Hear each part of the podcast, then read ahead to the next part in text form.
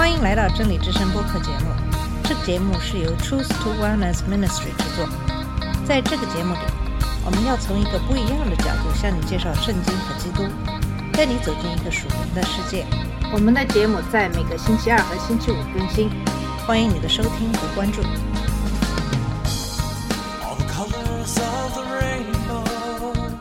你好，我是马军，在今天的节目跟大家一起学习《使徒行传》二章四十一到四十七节的经文。这又是一段非常丰富的经文，让我们了解了作为基督徒应该如何生活，但是也会经常被滥用，因为它被断章取义，所以经常会被应用不当。下面我们先阅读一下这段经文。四十一到四十七节是这样说的：于是领受他话的人就受了洗。那一天，门徒约添了三千人，都恒心遵守使徒的教训，彼此交接、掰饼、祈祷。众人都惧怕，使徒又行了许多奇事神迹。信的人都在一处，凡物公用，并且卖了田产家业，照个人所需用的分给个人。他们天天同心合意，恒切的在店里。且在家中掰饼，存着欢喜、诚实的心用饭，赞美神，得名得众民的喜爱。主将得救的人天天加给他们。我们在学习这一段经文之前，先简单回顾一下这段经文的背景。耶稣已经从死里复活，并向他的门徒和其他许多人展示了自己，同时救神的国度给了他们更多的指示。在五旬节，耶稣所应许的已经实现。圣灵如狂风巨浪般悄然降临，然后以火舌显现，降临在每个人身上，然后他们都被圣灵充满，开始说其他的方言。这声音吸引了一大群虔诚的犹太人，他们从许多不同的国家来到耶路撒冷。他们听到了那些被圣灵充满的人说着十五种不同的语言和方言，这些语言和方言来自他们出生的地方，因此他们感到困惑。有些人想知道这是什么意思，有些人则嘲笑说他们一定是喝醉了。彼得驳斥了那些嘲笑他的人，同时向其他人解释了当时的情况。彼得接着明确指出，耶稣就是应许的弥撒亚，他们需要呼求他来获得救赎。他用耶稣所行的许多神迹奇事，证明了他是主和基督。耶稣不是牺牲品，他的死是按照神预定的计划和预知而死的。尽管是在恶人手中完成，这些虔诚的犹太人听到这一切时，恳求彼得告诉他们该怎样做才能从最终得救。彼得的回答是，他们应该悔改，奉耶稣基督的名受洗，叫罪得赦，并领受圣灵的恩赐。然后他继续为基督做见证，并劝告他们要从这悖逆的世代中得救。那么第四十一节告诉了我们人们的回应。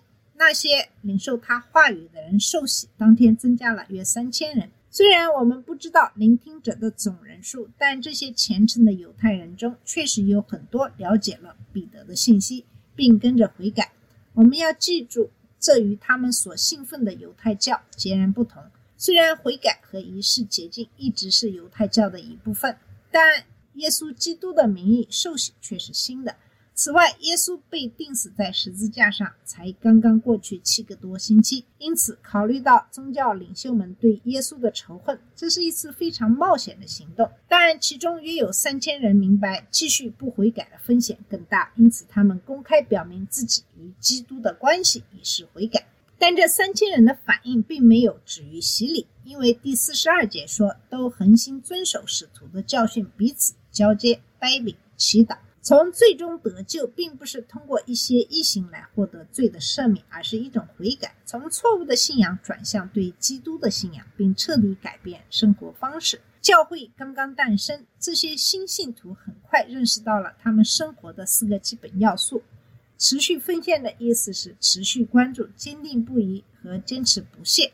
这些早期的基督徒为我们树立了正确的榜样，他们不断的奉献自己，致力于教会生活。的这些基本要素，那么这个生活的四个基本要素是什么呢？第一个要素是使徒的教导，这是教义。使徒们教导这些新的翻译者有关耶稣的生平和教导，这是执行耶稣在马太福音第二十八章中的委托。让他们使人做门徒，给他们施洗，并教导他们遵守耶稣所吩咐的一切。我们生活在一个许多人藐视圣经教义的时代。有些人声称，如果教义不成问题，教会就能合一。普世运动寻求在最大的共同点或经验的基础上联合起来，或任何脱离使徒教导而合一的团体都可以是一个宗教团体，甚至是一个大的宗派。但他们不是教会。基督的肢体应有一位圣灵、一个门招的盼望、一位主、一个信仰、一次洗礼和一位神和万有的父而合一。只有教义才能定义什么是神、什么是耶稣、什么是希望、什么是共同信仰。除非意见一致，否则你们甚至不能同行。为了合一而摒弃教义的努力，充其量只是虚假的。它的基础往往是错误的教导。人们藐视教义的真正原因是他们不想对真理负责。保罗在提摩太后书四章三到四节中警告说：“时候将到，他们不能忍受正直的教义，只求耳根发痒，就随自己的意思为自己积聚教师，偏离真道，去听神话。”使徒的教导被列在第一位，因为早期教会中这些虔诚的犹太人把教义放在首位。这些虔诚的犹太人明白，他们所处的由文士和法利赛人发展起来的宗教体系已将他们引入歧途。他们希望了解耶稣，跟随耶稣，因此他们非常关注使徒们对耶稣的教导和对耶稣教诲的解释。那么，团契是教会生活的下一个基本要素。许多人认为团契就是聚在一起聊天儿，这只是社交。那么，团契远不止于此。团契的词与我们翻译成共荣的词是同一个词，它意味着因为某种共同的纽带而彼此建立密切的关系和伙伴关系。对于基督徒来说，这个纽带就是耶稣基督里的救赎。虽然社交是其中的一部分。但团契远不止于此，而是根据神给你的恩赐，牺牲性的彼此服侍。它是对所有彼此经文的实践，爱、奉献、建立、鼓励、接纳、宽容、训诫、关怀、仁慈、帮助、尊重、安慰等。这就是以弗所书第四章所描述的肢体生活，其中每一个人都帮助另一个人在基督里更加成熟。真正的团契是家庭圣经学习、个人辅导、安慰那些受伤的人、鼓励那些沮丧的人、告诫一些迷失的人、帮助那些需要帮助的人等等。掰饼是第三个要素，因为有些人认为这是指一起吃饭，就像第四十六节中提到的那样。但这里使用的短语实际上附有冠词，因此直接译为掰饼，实际上是指庆祝主的晚餐。在初期的教会中，这通常是共同进餐的一部分，被称为“爱的宴席”。对他们来说，顺从耶稣的命令，纪念他的死，直到他再来，是非常重要的。此外，主的晚餐还体现了与主和其他信徒的合一。保罗在哥林多前书十章十六到十七节中说：“我们所住的福杯，岂不是与基督的血有份吗？我们所掰的饼，岂不是与基督的身体有份吗？”既然有一个饼，我们这许多人就是一个身体，因为我们都分吃一个饼。祷告是教会生活的最后一个要素，这是希腊文中祈祷的一般用词，它包括不同类型的个人和团体祷告，感谢、赞美、请愿、忏悔和代祷。由于这些人都是虔诚的犹太人，他们会吟诵旧约中和犹太教中常见的祷文。这些早期基督徒明白，在祷告中来到主面前寻求他的引领和祝福的重要性。耶稣已经升天，他们不能再看到他、触摸他或与他面对面交谈，但他们仍然可以通过祷告与他交谈。他仍然会通过使徒的教义和现在内住他们的圣灵的感动与他们沟通。那么，在第四十三节中，路加首先指出了使徒们的行动，他们行了许多奇事和神迹。使人们继续感到敬畏。在第三章和其他经文中，路加将具体描述其中的一些奇事和神迹，就像耶稣一样。这些奇事和神迹的目的，也是为了证明行这些奇事和神迹的人的权威性和真实性。因为他是为神说话的人，所以人们需要注意他所说的话。希伯来书二章四节指出，神借着使徒们所行的神迹奇事，与他们同作见证。保罗向哥林多信徒为自己的使徒身份辩护的理由之一，就是他行了真正使徒所行的神迹奇事。使徒们行神迹奇事的结果是，所有的人都充满了敬畏，这是一种虔诚的恐惧。第四十四到四十六节详细描述了这些初代基督徒充满爱的团契的本质。四十四节、四十五节揭示了他们为满足彼此的需要而做出的牺牲。也就是所有信主的人都聚集在一起，凡物公用，开始变卖自己的财产和财物，按照个人的需要分给众人。那么，有些人利用这些诗句来支持公社和共产主义的观点，但是公社和共产主义的制度其实都是带有强迫的性质。这里所描述的是一种自愿和牺牲的爱的表现。路加在第四章三十二到三十七节和第五章一到十一节。中提供了更多关于早期教会中这种做法的信息，特别是在五章三节和四节中，我们发现土地和任何出售土地的收益都属于所有者，它可以随意支配。早期教会中的许多人高兴地把所有的钱都交给使徒，让他们分给那些有需要的人。这样做是出于爱，因为与基督和彼此的关系是共同的。而共产主义是一种强加给该国所有人民的制度，参与的人只是那些一同信道的人。公社的概念更接近于这里发生的事情，因为他们是自愿加入的。但不同之处在于，他们要求为了整个公社的利益剥离资产。使徒行传中并没有说他们这样做。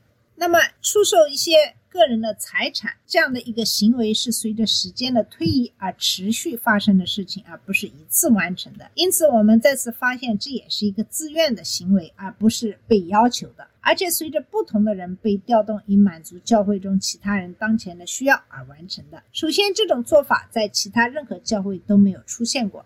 其次，保罗在哥林多后书九章六到十一节中解释了奉献的原则，即每个人都要照着自己心里所定的捐献，不要勉强，也不要强求，因为神喜欢乐善好施的人。那么，问题是为什么这些虔诚的犹太人会有这样的需求呢？有些人可能是从遥远的地方来到耶路撒冷过节的朝圣者中的一部分，但他们在耶稣基督里找到了救赎，就不想离开了。他们中的许多人资金有限，必须寻找工作。有些人可能在成为耶稣基督的信徒后失去了工作，还有一些只是穷人，经常需要帮助。